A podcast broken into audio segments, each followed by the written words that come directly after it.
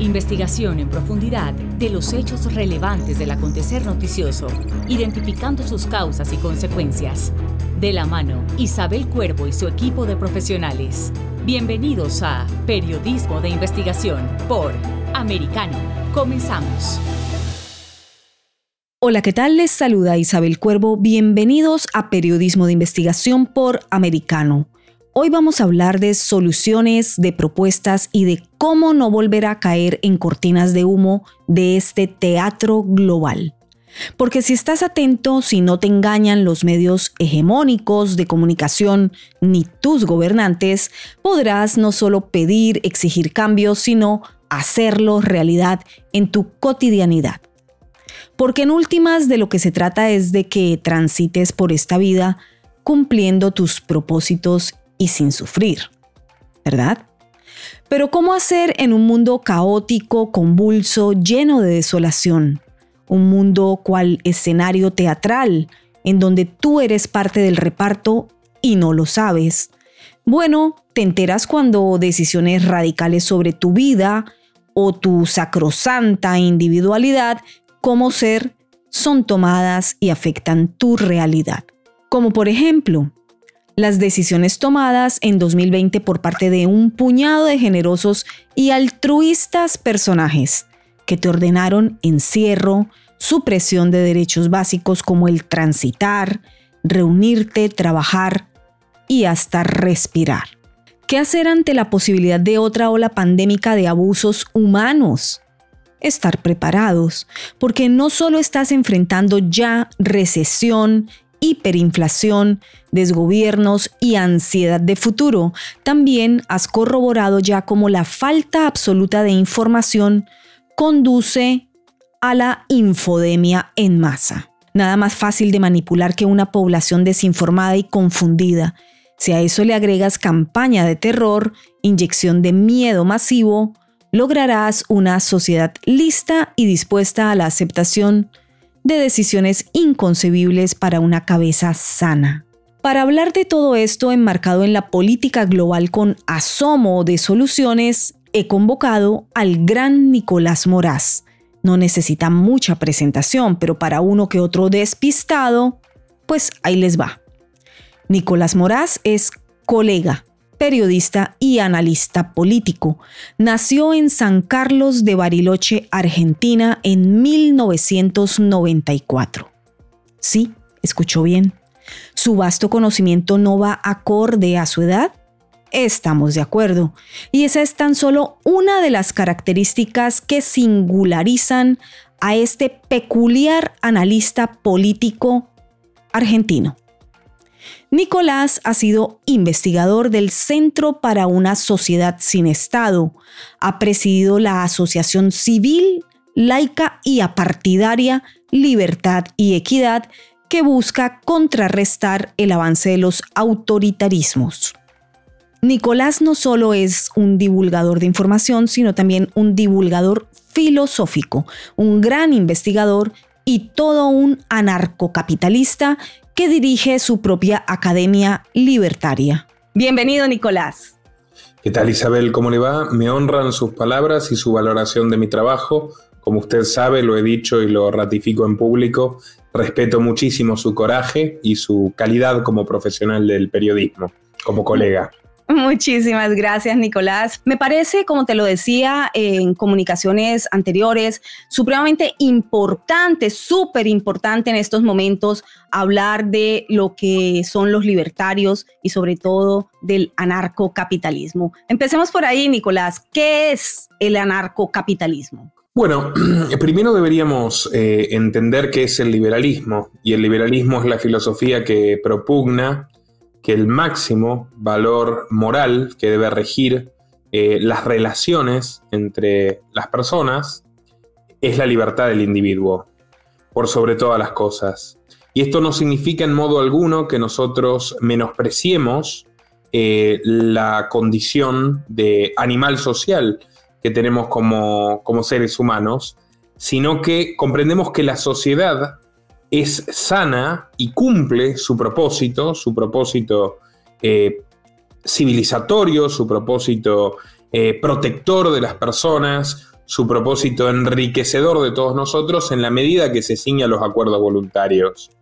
Entonces podríamos entender la historia de nuestra especie, entendida ya como los Homo sapiens sapiens, y entendida como historia precisamente desde que existe la escritura, desde que existe algún grado de organización comunitaria, como una suerte de lucha entre polos, que son el polo de la libertad, el polo de la cooperación, que es lo mismo, eh, el polo del mercado, de la propiedad, eh, de la familia, de la amistad, de las distintas instituciones que derivan de los acuerdos voluntarios, y por otro lado el autoritarismo, la imposición, la coerción, donde claramente se colocan los gobiernos y bueno, distintas, distintos grupos de poder que, que alrededor de esa violencia concentrada que, conlleva todo Estado, una definición weberiana, monopolio de la fuerza, eh, aprovechan, la, la, aprovechan para saquear, para expoliar, para beneficiarse a través de la violencia sin darle nada al otro, es decir, a través de la suma cero. Eh, yo te quito y tú me das en el nombre de lo que sea, pero la relación real es esa. Así que en todo caso los liberales anarquistas o los liberales radicales somos quienes comprendemos que cualquier forma de Estado no es lo mismo que gobierno, esto tal vez parezca un tecnicismo, lo podemos explicar para que la gente lo entienda. Cualquier forma de Estado, cualquier forma de monopolio del poder implica un avasallamiento de la libertad ajena. Es interesante eh, un libro, un libro que de hecho escribió un socialista, un sociólogo alemán, Franz Oppenheimer, un hombre muy honesto intelectualmente, que luego de estudiar detenidamente la historia de las civilizaciones y la antropología de la génesis de las civilizaciones, tanto asiáticas como europeas, las más diversas, concluyen que los liberales teníamos razón en una intuición expresada siglos antes de que él realice esta obra, que es la siguiente. Él la confirma, ¿no? La confirma a través de un estudio riguroso. Primero surgen las eh, la agricultura. La agricultura permite que el hombre acumule, es decir, que deje y que se asiente, que deje de ser un nómada, que deje de ser un cazador, eh, alguien que está mudándose permanentemente, digamos, alguien que fija su asiento, comienza a ser. Eh, y a partir de la agricultura, a partir de eh, no vivir al día, empezar a tener un excedente, a lo que podemos llamar capital, el ser humano se asocia se asocia e intercambia. Entonces surge espontáneamente una forma de división del trabajo. Es decir, yo siembro, tú pescas y entre nosotros intercambiando somos todos felices, o sea, todos ganamos, eh, nos, protegemos entre nosotros, nos organizamos cada vez entre más personas eh, y todo eso hace una vida más llevadera, una vida más segura, una vida más confortable. Luego de que surja el mercado, luego de que surja la sociedad como la entendemos, aparece un grupo de personajes eh, que dicen, bueno, tenemos que preocuparnos por los peligros externos. O sea, esto lleva unos cuantos milenios, ¿no? Lo de la amenaza apocalíptica, la amenaza catastrofista, ¿no? Porque pueden ocurrir cosas, pueden quitarnos lo que es nuestro. Eh, básicamente se apela a lo más primitivo, que es el temor al otro, eh, y a partir de eso decimos, bueno, nosotros queremos armas, eh, y, vamos a ser los, que defendamos la comunidad. Pero para eso no vamos a poder estar trabajando como el vulgo, sino que nuestro deber es proteger, así que nos van a tener que mantener. Bueno, a partir de ese momento surge el Estado. Y lo que ocurre es que el Estado, la clase política, lo que termina haciendo es secuestrar a esas personas a, las que le, digamos, se inviste como su protector. El Estado termina siendo el que puede robarte y decir que esos son impuestos, eh, pero el hecho es que está usurpando tu propiedad y la está administrando como le place, independientemente de tu criterio. El Estado incluso puede secuestrarte, que es lo que tendría que haber prevenido, pero si tú no obedeces, bueno, te encierran en una cárcel, o lo hemos visto recientemente, nos pueden encerrar todos los ciudadanos honestos y trabajadores en nuestras casas y eventualmente, y eso ocurre en las guerras y es la naturaleza más cruel del gobierno, también puede matarte, aunque no hayas amenazado a nadie. Eh, pero bueno, el punto es que el Estado termina encumbrándose como el principal grupo criminal en un determinado territorio. Esto puede sonar muy radical, De hecho, sonaba radical para mí cuando comencé a estudiar la filosofía política liberal. Pero cuando uno se dedica a estudiar la historia, a estudiar lo que ha ocurrido en nuestras sociedades, cómo llegamos a donde estamos, eh, que desde mi punto de vista es apasionante, Borges decía que el periodismo es algo así como un género menor de la historiografía eh, y un buen periodista es un historiador del presente y un historiador al fin y al cabo es un periodista del pasado, de la totalidad. Yo estoy de acuerdo. Cuando uno estudia, cuando uno enfrenta las realidades de manera sincera, eh, abandonando los preconceptos o las simpatías que uno podría haber tenido frente a X o cual discurso político, se da cuenta que todos los políticos cumplen con el patrón expropiatorio, confiscatorio, y que por otro lado eso termina mal.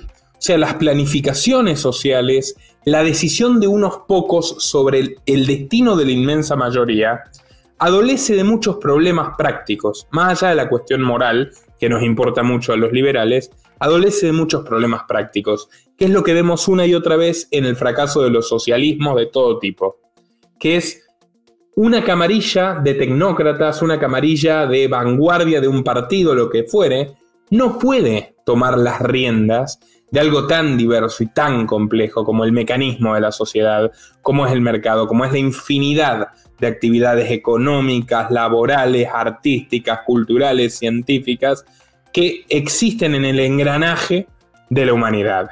Entonces, si esas personas se arrogan la autoridad de decidir sobre algo tan amplio, definitivamente las cosas van a salir muy mal. O sea, incluso aunque quieran que salgan bien, van a salir mal. Y si nos vamos al fondo de la cuestión, que son los incentivos, eh, aquí un Nobel de Economía muy interesante, Buchanan, eh, desarrolla la teoría de la elección pública. ¿Qué dice la teoría de la elección pública? De manera muy resumida, que del mismo modo que nosotros trabajamos movilizados por el interés particular, o sea, nosotros trabajamos porque queremos prosperar, porque queremos alimentar a nuestra familia, porque amamos lo que hacemos, pero en todo caso es particular, incluso porque queremos ayudar a los demás, pero nace de nosotros. Pausa y regresamos a Periodismo de Investigación con Isabel Cuervo por Americano, en donde te muestro cómo se investiga la noticia, te comparto los elementos de análisis y te expreso sin miedo mis conclusiones. Volvemos en breve. Periodismo de investigación está disponible para ti cuando quieras. Accede a toda nuestra programación a través de nuestra aplicación móvil americano Descárgala desde Apple Store o Google Play y mantente informado con nosotros. En breve regresamos con Periodismo de Investigación, junto a Isabel Cuervo por Americano.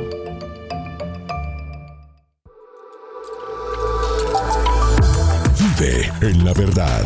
Somos Americano.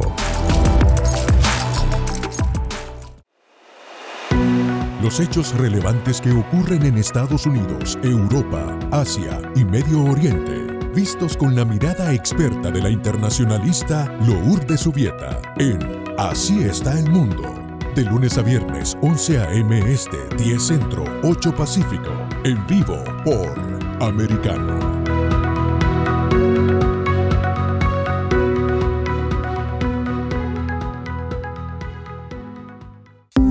Los avances científicos y tecnológicos relevantes, Internet, redes sociales y el mundo de los videojuegos en Tech Talk. Con Pablo Quiroga, conéctate de lunes a viernes, 2 p.m. Este, 1 Centro, 11 Pacífico, en vivo por Americano.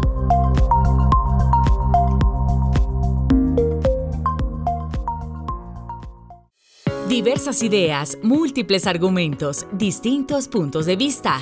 Únete a las líderes de opinión más influyentes de habla hispana. De lunes a viernes a las 5 p.m. Este, 4 Centro, 2 Pacífico, en vivo por Americano. De la mano de la reconocida periodista Rocío López Real, los conservadores españoles en el exterior podrán mantenerse informados de los últimos acontecimientos censurados por la mayor parte de los medios subvencionados por la actual administración. Escúchanos cada fin de semana.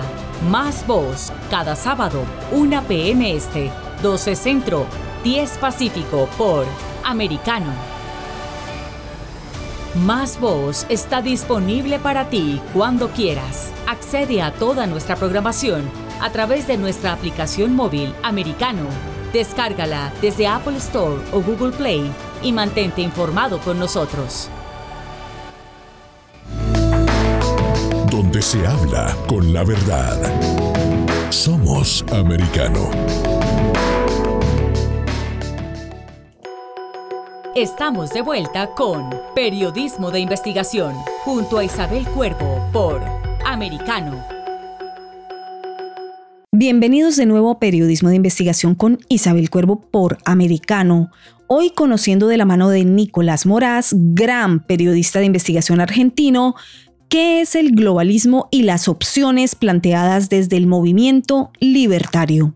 Bueno, el político también tiene intereses particulares y sus intereses particulares se contradicen con los intereses de los gobernados o con el supuesto bien común que todos los políticos dicen defender. Eso lo vemos día a día.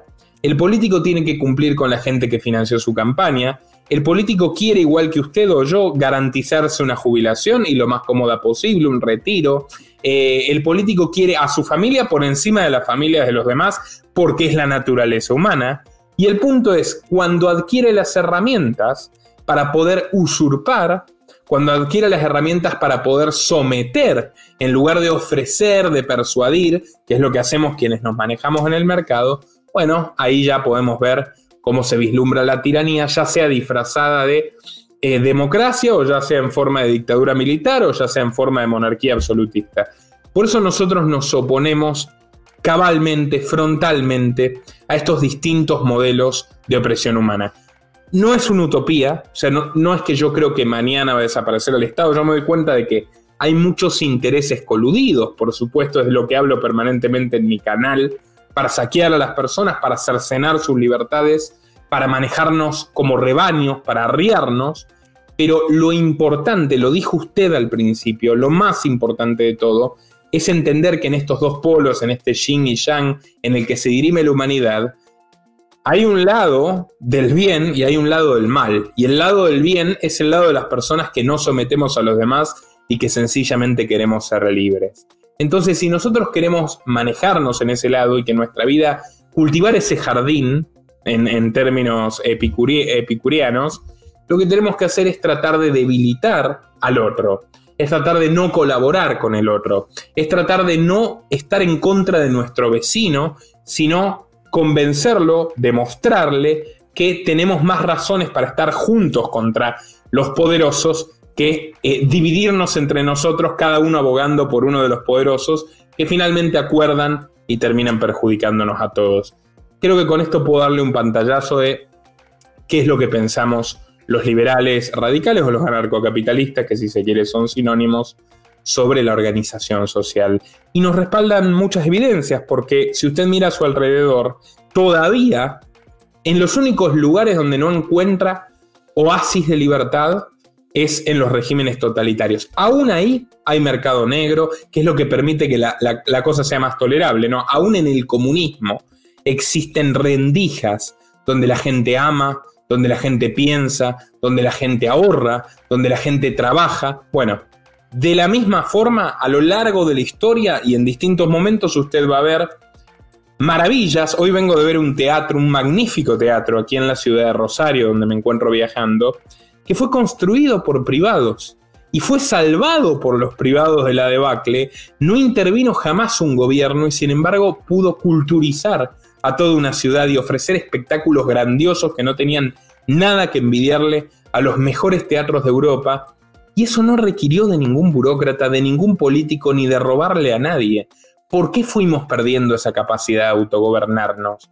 Durante siglos, las comunidades, no solo lo privado, no solo el lucro, lo privado también es lo comunitario, es, es lo, donde no interfiere el Estado, el gobernante, la casta, sino que la gente se pone de acuerdo. Hemos resuelto problemas como los caminos, como la salud pública, como la instrucción, yo creo que vivimos de espaldas a, lo que hemos sido como seres humanos y nos convencen cada vez más de que las instituciones tienen que dirimir nuestra vida, eh, ocuparse de nuestro cuerpo, de nuestra privacidad, de con quienes nos acostamos, de lo que consumimos, de lo que comemos. que es algo que está en la agenda de, de los poderosos también, cada vez más evidente. Bueno, frente a esto yo creo que el periodismo libre es un periodismo que no toma partido por los poderosos y que sí toma partido por la libertad y ahí es como conjugamos liberalismo y profesión. Después de este pantallazo, tal como lo ha dicho Nicolás, de lo que son los libertarios, yo creo que aquí ya cabe primero que nos apuntales cuál es la diferencia entre gobierno y Estado. Bueno, el gobierno puede entenderse como la gestión de una serie de asuntos comunitarios y el Estado es el monopolio compulsivo de el gobierno. Entonces es una diferencia sutil pero importantísima. O sea, nosotros no estamos en contra de que haya personas a las que uno le puede delegar con verdadera libertad, que se ocupen, por ejemplo, de la seguridad, que se ocupen, por ejemplo, de eh, las infraestructuras, de las plazas públicas, de mantener la limpieza. A lo largo de la historia eso ha existido. Por ponerle un ejemplo, en Inglaterra, no estamos hablando de Somalia, estamos hablando de Inglaterra, hasta 1820 la seguridad era privada. O sea, había una serie de agencias, los tribunales de arbitraje, la gente resolvía sus pleitos, no solo en Inglaterra, en buena parte de Europa, en buena parte del mundo. La gente resolvía sus pleitos eh, con mediadores elegidos por las partes, y ahí no había ni caos, ni había licencia para matar, ni nada de lo que nos venden los políticos, los socialistas, los intervencionistas que quieren convencernos de que los necesitamos. Mentira, ellos nos necesitan a nosotros. Bueno, e, existen formas de gobierno, han existido formas de gobierno consultivas, que se reunían ante emergencias, como se manejaban históricamente los clanes nórdicos y distintos, eh, distintos pueblos, que no eran precisamente bárbaros. Eh, la Liga Hanseática, que fue una red comercial extraordinaria, mientras Europa se moría de hambre, volvieron a, en la época medieval, volvieron a renacer el comercio, volvieron a conectar eh, eh, buena parte del mundo desde el mar Báltico. Todo eso era totalmente privado, todo eso era totalmente voluntario y todo eso era un gobierno. En cierto modo, era un gobierno, era un gobierno que ofrecía protección, era un gobierno que se encargaba de los enfermos en su momento en alta mar. Bueno, y no era estatal. O sea, estatal ya implica el sometimiento, es decir, aunque tú no estés de acuerdo, tienes que obedecer. Entonces, yo no creo que el ser humano sea libre de hacerle daño a nadie. Nuestro, nuestro, nuestra ética se constituye sobre la base de que todos somos dueños de nuestros respectivos cuerpos, de que todos somos dueños de nuestros bienes legítimamente eh, ganados a partir de nuestro trabajo sin robarle a nadie, y nada más. O sea, esos son los derechos que reconocemos todos tenemos los mismos derechos, sin importar si somos hombres, mujeres, homosexuales, heterosexuales, y cualquier cosa que se salga de ese marco es un privilegio. Y es muy fácil comprender desde el sentido común que no hay que robar, que no hay que matar, es la parte buena presente en todas las religiones, etc. Ahora, cuando uno ya empieza a decir, yo tengo derecho por ser una minoría, o yo tengo derecho por ser blanco, que es algo que nos encargamos de eliminar los liberales en el pasado, la esclavitud, el racismo, etc. Ahora la versión de Black Lives Matter es yo tengo más derechos por pertenecer a un grupo social que en el pasado fue oprimido, o yo tengo más derechos por ser mujer, o yo tengo más... No, no, eso ya no es así, porque implica vulnerar los derechos de los demás. Para lograr que los otros lo acepten, o mejor dicho, se resignen a ese privilegio, a esa prebenda, se necesita al Estado coercitivo que le saca al otro de su bolsillo, le pone una mordaza en su boca para que no te ofenda o para que no te perturbe. Y entonces uno llega a la conclusión de que todos los conflictos sanguinarios que hemos tenido, también el terrorismo, también el narcotráfico, todo nace de decisiones del Estado entrometiéndose donde no se tiene que entrometer y beneficiando a unos, eh, digamos, en detrimento de otros. Como decía Bastiat, el Estado es la gran ficción en la que todo el mundo quiere vivir a expensas del prójimo, sacar partido de los demás. Y es bueno, la forma de no cooperar es el, fácil, el camino fácil. Y el camino fácil siempre conduce a un mal destino. Es decir, eh, resumiendo eh, a grosso modo lo que nos has explicado hasta ahora, eh, Nicolás, gobierno sí, Estado no. Gobierno también, gobierno pequeño, gobierno que no se entrometa en las decisiones individuales, personales y sacrosantas de cada ser humano, libertad absoluta per se. ¿Cómo no llegar al caos eh, poblacional, cómo no llegar al desorden social si no hay control absoluto de parte del gobierno. Bueno, acabo de, decir algo que, con lo que no comulgo en absoluto, pero por favor, desglósalo tú eh, con tu capacidad discursiva. ¿Cómo hacer entonces para que las poblaciones se organicen eh, dentro de un marco civilizado sin eh, la presencia del supraestado? Cualquier función que absorba el gobierno, que regule el gobierno y le entregue a sus amigos, va a ser de la peor calidad posible. Miremos la salud, Isabel. O sea, la salud ha sido una evidencia absoluta. Por partida doble. Primero, hemos tenido más salud o menos salud con las medidas coercitivas totalitarias. Según los propios datos oficiales, una catástrofe absoluta que no han logrado evitar con el totalitarismo en términos sanitarios. Ahora, y en términos económicos, otra catástrofe brutal. Y en términos de libertad, y la gente que se suicidó y que perdió su casa, la propia ONU mostrando el récord histórico en décadas de gente que falleció por hambre, producto de estas propias políticas que la ONU ordenó en todas partes. Entonces, ¿qué conseguimos? Nada, pero ¿qué consiguió el gobierno? Crecer ilimitadamente endeudarse más que nunca, imprimir más dinero que nunca, que es algo que siempre beneficia a los políticos, perjudica a la gente y permite todo tipo de gastos superfluos. Y las 10 fortunas más grandes del mundo, qué ironía, que no son capitalistas de mercado competitivo, sino que son personas obsesionadas con controlar por esto mismo las políticas públicas, se duplicaron. Es decir, el mundo es mucho más pobre, los 10 más ricos son mucho más ricos y los políticos son mucho más poderosos. Yo siempre recuerdo cómo surgió esta idea de salud pública. Pongo este ejemplo porque creo que nuestra audiencia lo puede valorar muy bien. La Revolución Francesa. Antes no se hablaba, jamás se había hablado de eso. La salud, que es eminentemente individual, es algo de lo que cada uno se tiene que ocupar y tiene que velar. Bueno, la idea de salud pública nace con un grupo de personajes, los jacobinos, que dicen, Ahora que tomamos el poder y derrocamos la monarquía, vamos a erradicar a cualquiera que suponga un peligro para la salud social. Y eso significa cualquiera que no esté de acuerdo con nosotros. Y procedieron a un genocidio de 300.000 personas a través de su famoso instrumento fetichista que era la guillotina. Donde, por cierto, terminaron ellos también, la famosa ley del que a hierro mata, hierro muere. Bueno, ellos son los que dijeron que ese mecanismo de purga se llamaba Comité de Salud Pública. Mal traducido al castellano como Comité de Salvación Pública, porque en francés es Comité de Salud Pública. A partir de ese momento, todo lo que el gobierno absorbe lo convierte en lo opuesto a lo que dice. Educación pública, ¿qué significa realmente? Adoctrinamiento político.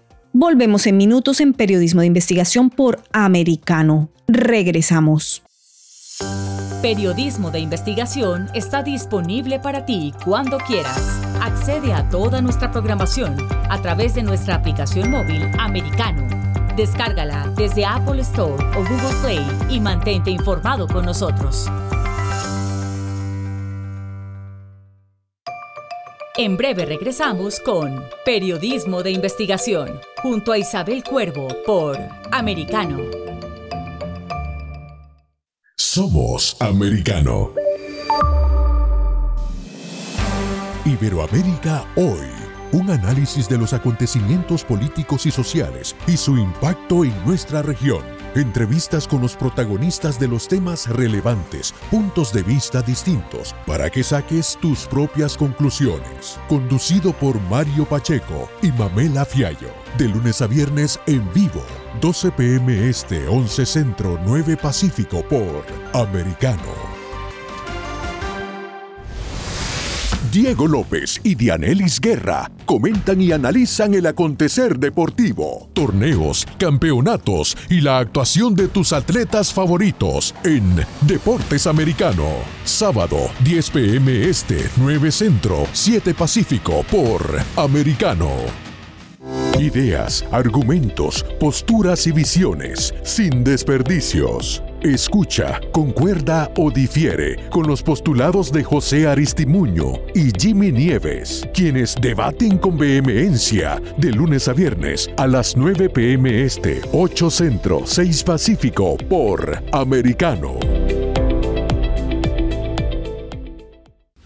La economía es el eje central de la vida diaria Infórmate de los temas importantes del acontecer económico y empresarial en Ahora con Alberto Padilla. De lunes a viernes, 4 p.m. Este, 3 Centro, 1 Pacífico.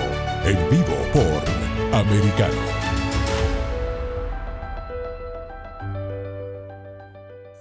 Comienza tu día bien informado. De mañana con Americano. Junto a Gaby Peroso y Jolly Cuello quienes te presentan la revista informativa de las mañanas. Conéctate con nosotros en vivo de lunes a viernes de 7 a.m. Este, 6 Centro, 4 Pacífico por Americano. Donde pasan los hechos, siempre americano. Infórmate con Lucía Navarro de los temas importantes del día que impactan tu vida. Conoce el contexto de los hechos con el análisis de especialistas. Únete a Actualidad Noticiosa de lunes a viernes a partir de las 10 pm este 9 Centro 7 Pacífico por Americano. Estamos de vuelta con Periodismo de Investigación junto a Isabel Cuervo por Americano ya estamos de regreso en Periodismo de Investigación, hoy indagando a fondo con el internacionalista Nicolás Moraz, las opciones políticas más allá de la izquierda y la derecha. Educación pública, ¿qué significa realmente? Adoctrinamiento político. O ahora ya ni siquiera es un adoctrinamiento político nacional, sino es un adoctrinamiento global. Y vemos cómo los, los hijos pertenecen más al gobierno que a los padres y que los gobiernos lo reivindican, es la polémica que ha estado ahora en España, que hay ahora en Estados Unidos, que se prohíbe hablar de una serie de conocimientos científicos, que se llena de veneno a la mente de los niños, de odios entre niños y niñas, de auto-odio en los varones, de nociones completamente anticientíficas, ideológicas y delirantes sobre la percepción. Yo estoy totalmente a favor de la libertad sexual, Isabel, y de, y de los derechos plenos de, cualquier persona independientemente de con, quién se acueste, pero lo que estamos viendo ahora es que contra la voluntad de los padres, contra la voluntad de los niños y contra el sentido común, se avasalla la, la, educación y con un programa que baja de un ministerio, tanto un colegio público como un colegio privado, tanto una universidad pública como una universidad privada, tienen que brindar los mismos contenidos que a veces no tienen ni siquiera nada de educativos desde ningún punto de vista. Son pura propaganda. Lo vemos con los medios en nuestra profesión. El gobierno se mete, entrega licencias. ¿Y qué es lo que produce? Que a una periodista que tiene algo para contarle al público, que al público le interesa, cuando mete el dedo en la llaga y cuando se mete con un empresario y lobista poderosísimo, que es financista de todos los políticos de dicho país, la corren, la echan, y si usted quiere abrir su propio canal, aún si tiene el capital, el gobierno puede decir no, porque es el gobierno el que entrega la licencia de televisión. En Internet todavía no lo pueden hacer de esa manera, pero que hacen censura. Y, si nos ponemos a estudiar la historia de cómo estas plataformas llegaron a ser lo que son, YouTube, Facebook, Instagram, Twitter, vamos a concluir que no fueron las mejores de los que competían, sino que fueron las mejor conectadas con los políticos. El caso de Facebook es paradigmático, porque en esa época, por ejemplo, existía MySpace, ¿se acuerda? Y High Five, 2004. Eran empresas pujantes, que daban ganancias, que crecían a ritmo astronómico, pero ¿sabe cuál es el problema? Que no estaban dispuestas a entregarle la privacidad de sus usuarios al gobierno de Estados Unidos. Entonces apareció un estudiante mediocre que no terminó su carrera en Harvard, que tenía problemas sociales graves, llamado Mark Zuckerberg. Y entonces fue así como literalmente una persona vinculada a las entrañas de la CIA le dio el fondo inicial para que cree Facebook.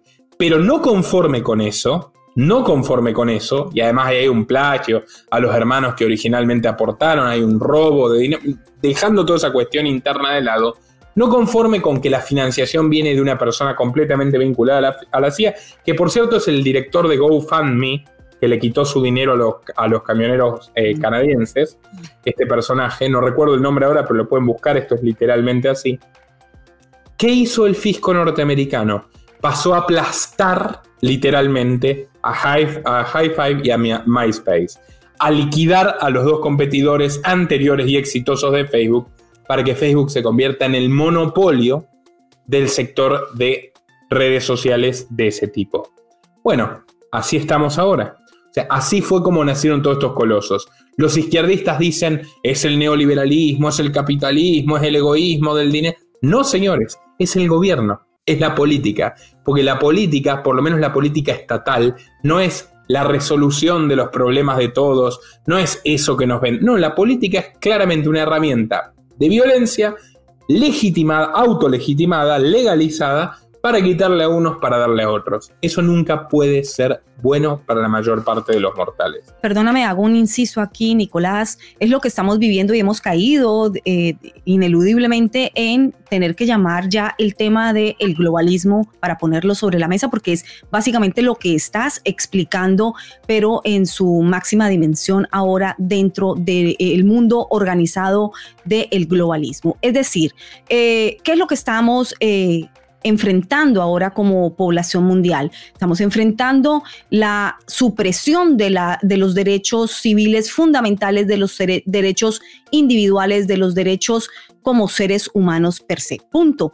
Esto eh, quiere ser organizado desde una gran gobernanza global que es a la que vendríamos a tenerles en este momento que repudiar y es parte del trabajo que yo creo que tú y yo estamos haciendo fuertemente desde las redes sociales con las denuncias pertinentes como debe ser poniendo todos los puntos sobre las IES, poniendo los nombres claros y los sucesos claros para que la gente pueda estar informada porque tiene derecho a conocer lo que los medios hegemónicos no les informan. La famosa renta básica mensual, vamos a empezar por allí. ¿Cómo lo ves tú? Yo lo vería así, evidentemente, y sobre todo enfatizando en lo que tú nos explicaste hace tan solo unos minutos, en donde derechos de minorías, derechos de unos cuantos, pasan o sobre el derecho de una sociedad en general. ¿Cómo lo ves tú? Bueno, claramente, primero que es un robo, porque esos 900 dólares no los produce Joe Biden o quien fuera, ¿no? El gobernador que lo haya aprobado o el Congreso de Estados Unidos. Pero segundo, no resuelve nada.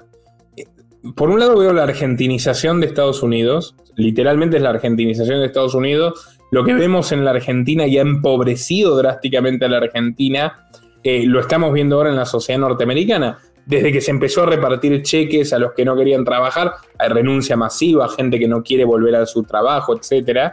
Bueno, ahora vemos esto, que es otra medida kirchnerista que lleva años, literalmente. ¿Alguien cree que esto va a mejorar la situación de las o sea, que va a mejorar la aceptación social de las personas trans? ¿O va a alimentar y va a caldear los odios, los prejuicios y los rencores? La discriminación positiva, no solo que es, le llaman así los progres, discriminación positiva, este tipo de medidas que supuestamente igualan a los desfavorecidos, lo único que hace es marcar aún más las diferencias. Dígame usted, eh, Isabel, usted es una mujer competente, exitosa, muy exitosa, de hecho, su trayectoria ha sido premiada, es muy querida por su público, y todo lo que tiene se lo ganó trabajando. ¿Usted necesita realmente que haya una prebenda gubernamental para mujeres? O, sea, ¿usted siente que, que, un político necesita que usted, porque es mujer, eh, tenga su ayuda? ¿Usted le parecería que eso sería meritorio? ¿Que usted llegue a un lugar por cupo de género en vez de por sus méritos personales? Es absolutamente denigrante que eh, a uno le den una posición por el solo hecho de ser o mujer o migrante o minoría o hispana. Es decir, para mí, y lo he expresado múltiples veces en este canal y en todos los que amablemente me invitan, los medios que me invitan, eh, no hay nada más eh, denigrante que el que te den eh, por ser minoría una posición. No necesitamos esto, no necesitamos de divisiones de la población. Cada cual que se gane según sus méritos, su posición en la sociedad, su posición profesional, su posición en donde le compete. Pero es que no puede ser factible uno seguir distribuyendo estos discursos de división poblacional. Pues sí, y además es notable cómo han pervertido todo. Eh, yo estudié bastante el origen del movimiento por los derechos de los homosexuales en los Estados Unidos. Es un origen brillante, es un origen de gente valiente que por ejemplo marchaban vestidos de saco y corbata al principio, porque querían mostrarle a los demás que eran iguales, que eran iguales que cualquiera. y que sencillamente merecían la misma libertad y los mismos derechos individuales que cualquiera. ¿Cómo llegamos a esto? ¿Cómo llegamos a que ahora los trans quieran cobrar subsidios que le arrancan a los demás de su bolsillo y que todavía peor, y esto lo pueden ver en el Canadá de Trudeau, que tengan estas leyes que cercenan la libertad de expresión, que no le permiten a una persona de llamar a otra por su sexo biológico, ni siquiera opinar al respecto, y que puede terminar no solo multado, sino que en la cárcel. ¿Cómo llegamos a esto?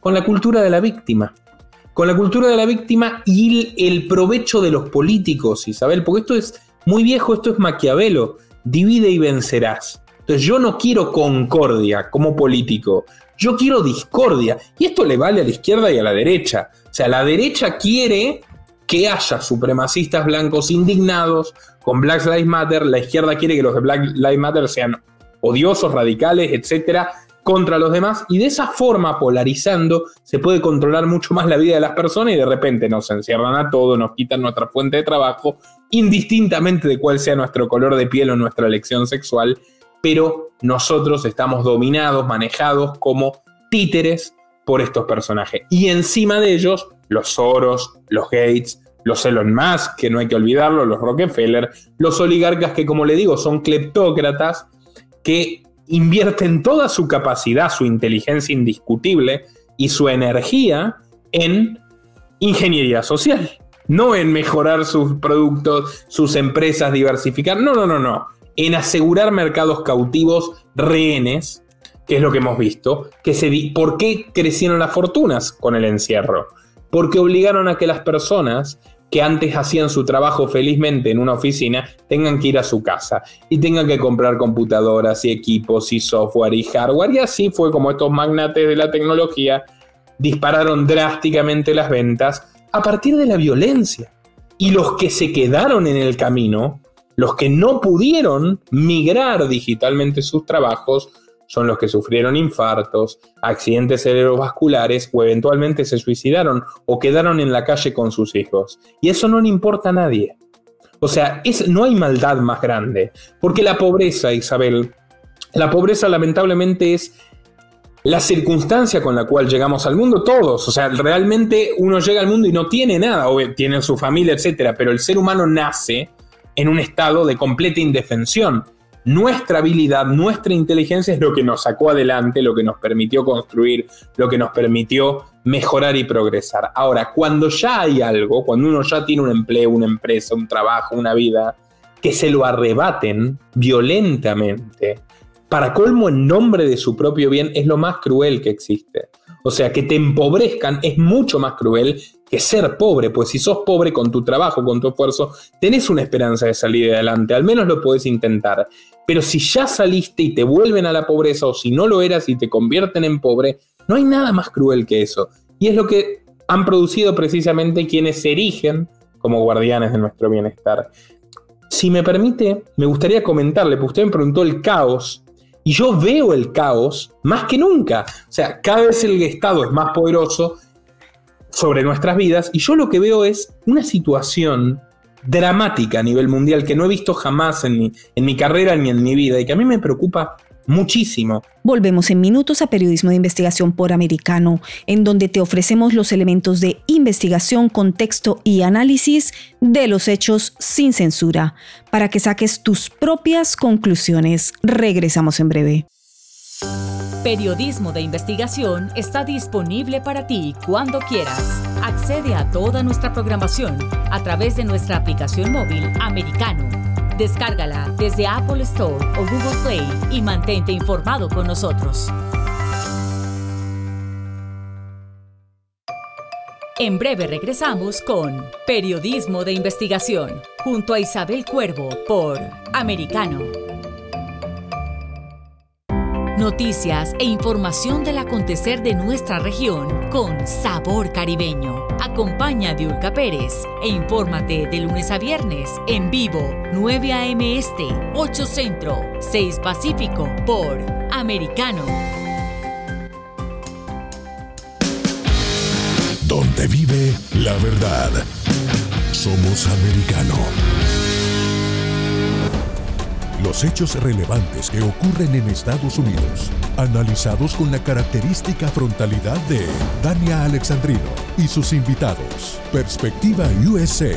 Conéctate de lunes a viernes, 8 pm este, 7 centro, 5 pacífico. En vivo por Americano. Perspectiva USA está disponible para ti cuando quieras. Accede a toda nuestra programación a través de nuestra aplicación móvil americano. Descárgala desde Apple Store o Google Play y mantente informado con nosotros. La economía es el eje central de la vida diaria. Infórmate de los temas importantes del acontecer económico y empresarial en Ahora con Alberto Padilla de lunes a viernes, 4 p.m. Este, 3 Centro, 1 Pacífico. En vivo por Americano. El antídoto rojo extra está disponible para ti cuando quieras. Accede a toda nuestra programación a través de nuestra aplicación móvil Americano. Descárgala desde Apple Store o Google Play y mantente informado con nosotros.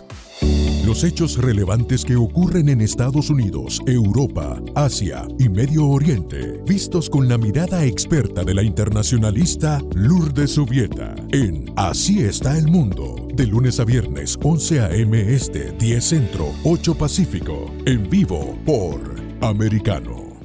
Ideas, argumentos, posturas y visiones, sin desperdicios. Escucha, concuerda o difiere con los postulados de José Aristimuño y Jimmy Nieves, quienes debaten con vehemencia de lunes a viernes a las 9 pm este, 8 Centro, 6 Pacífico por Americano. Estamos de vuelta con Periodismo de Investigación junto a Isabel Cuervo por Americano. Bienvenidos de regreso a Periodismo de Investigación con Isabel Cuervo para concluir nuestro abordaje a los temas geopolíticos actuales más candentes. Continuamos en charla con Nicolás Moraz. O sea, tenemos problemas gravísimos en la cadena de suministro. No solo que hemos vuelto a las guerras como las del pasado, fíjese ¿Qué, caos mayor puede haber que una guerra? Pero tenemos problemas drásticos incluso en nuestra mesa. O sea, la, crisis alimentaria que, tenemos en puertas, producida por bloqueos, sanciones, aventuras bélicas, por los dos bandos sin duda, por Washington, por Moscú, por la Unión Europea, es algo que verdaderamente amenaza la vida de al menos un tercio de la humanidad. O sea, en este momento, eh, los dos países que producen el 25% de los fertilizantes del mundo entero no, no están comerciándolos. Y esto ha implicado que suban cinco veces su precio los fertilizantes. Bueno, ¿sabe cuáles son los datos del propio gobierno norteamericano de la Secretaría de Agricultura? los datos son los siguientes. Sin fertilizantes, sin fertilizantes, solo podría vivir la mitad de la población mundial. En un año sin fertilizantes, 4 mil millones de personas morirían de hambre.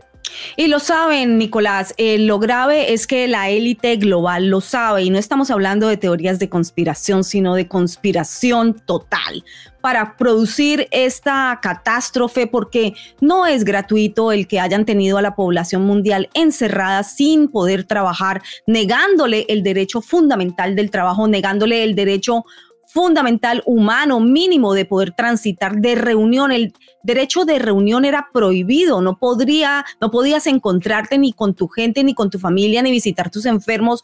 O sea, ¿tú crees realmente que esto, cómo lo visualizas tú, eh, no ha sido realmente diseñado de una manera muy macabra, en donde saben que hay mucho control ya, probaron eh, de forma eh, totalmente pragmática en 2020 que con un poco de inyección de pánico, de terror, podían encerrar a, la, población en los diferentes países, todos aunados a un solo coro de lo que decía la Organización Mundial de la Salud o organizaciones pues eh, supranacionales. Entonces, eh, yo creo que la prueba ya está hecha y en qué íbamos a caer era más que evidente. Si cerramos el planeta, no había producción, venía la, recesión, venía el desabastecimiento. Eso es lo que estamos enfrentando. Y la cuestión alimentaria, yo lo quiero subrayar, es de una gravedad absoluta y es al corto plazo, no es ni siquiera al mediano plazo, es al corto plazo. A la vuelta de la esquina tenemos una crisis alimentaria como no se ha visto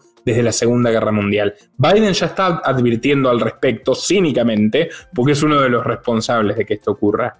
Pero es muy grave lo que está pasando, es muy grave lo que está pasando con las praderas ucranianas que han, que han, inundado, en teoría, para frenar al enemigo. Y esa inundación genera que durante por lo menos cuatro años no puedan producir y Ucrania es el granero de Europa.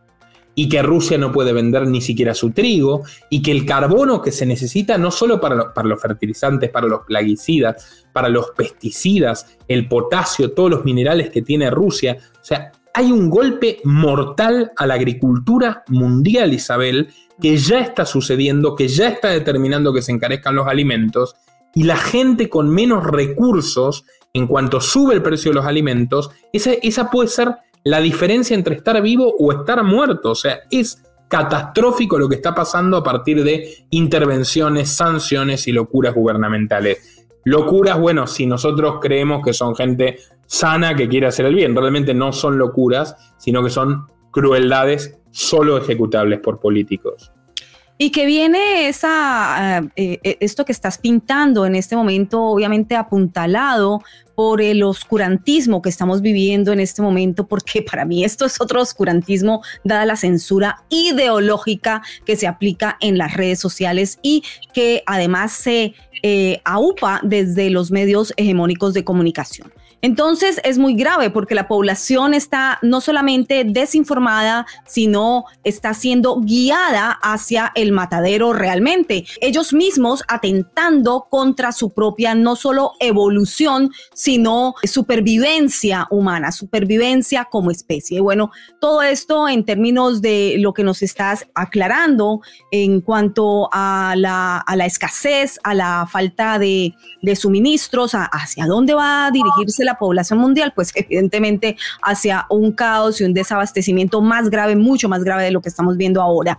Bueno, eh, esto apuntala también otros negocios muy eh, ¿no? Como son, por ejemplo, la carne sintética de aquel eh, personaje que en este momento es citado por los medios hegemónicos de comunicación como si fuera la lumbrera científica y no lo es, evidentemente, pero bueno, es quien paga la organización, aquella fatua de la que hemos hablado hace un momento y que organizó toda la desordenanza global desde 2020.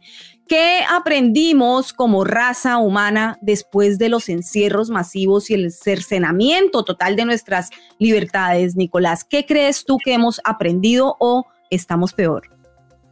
Mira, Isabel, eh, en términos generales, se ha demostrado que buena parte de las personas que nos rodean eh, están dispuestas, ya sean movilizadas por el miedo. Hobbes, gran teórico estatista, decía el miedo gobierna el alma de los hombres, o por la comodidad a entregarlo todo. Y esa gente, lamento decirlo, pero está perdida. Y tampoco podemos sacrificarnos por ellos. Pero entre quienes no, entre quienes no están dispuestos, yo creo que he observado un cambio muy grande. O sea, las personas que antes consideraban que esto que yo decía era de una radicalidad extrema, era algo totalmente fantasioso, ahora dicen, no, bueno, tenías razón y nuestros públicos no han parado de crecer. Y no han parado de crecer no por nuestro mérito, Isabel. Nosotros somos las mismas personas que antes de todo esto, más menos. No ha parado de crecer porque no dejan de ver ante sus ojos que se está derrumbando todo lo que creían. O sea, ellos creían que los gobiernos protegían a la gente, bueno, no. Ellos creían que los grandes empresarios de repente se habían hecho ricos, estos personajes, no todos, muchos empresarios se han hecho ricos de manera absolutamente honesta, pero estos muchachos, Bill Gates, etcétera, se habían hecho ricos por la innovación y descubrieron que no. Y también creían que tenían algún tipo de protección en el caso de que se enfermen, en el caso de que haya una catástrofe, y luego se terminan dando cuenta que la catástrofe la generan o la empeoran directamente quienes deberían protegerlos. Por eso el punto es este caos en el que estamos viviendo, ¿quién lo causó? Ahora, respecto a lo que se puede hacer, lo que yo creo que se debe hacer, y no, me canso de decirlo, es no esperar la salvación colectiva que va a traer el Mesías, llámese quien sea, ni Trump, ni Milley, ni nadie, por más que yo pueda simpatizar con una parte del discurso, la realidad es que no dejan de ser políticos como todos los demás.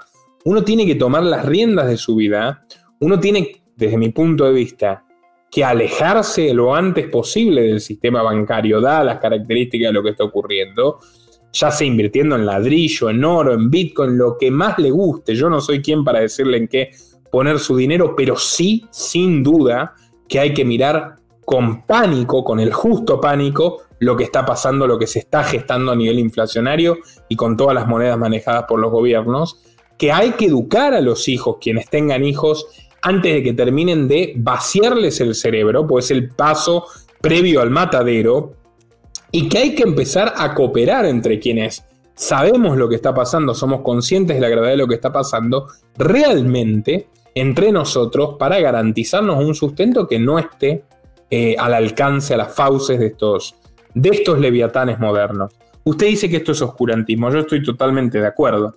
Eh, no hay etapa que se me ocurra en la, historia más similar a esta que la Edad Media, que el feudalismo oscurantista.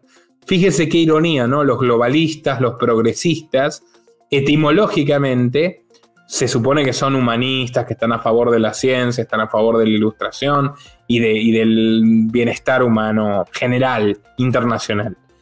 Pero lo que estamos viviendo en la práctica, Isabel, es una desglobalización. Estamos viviendo lo contrario.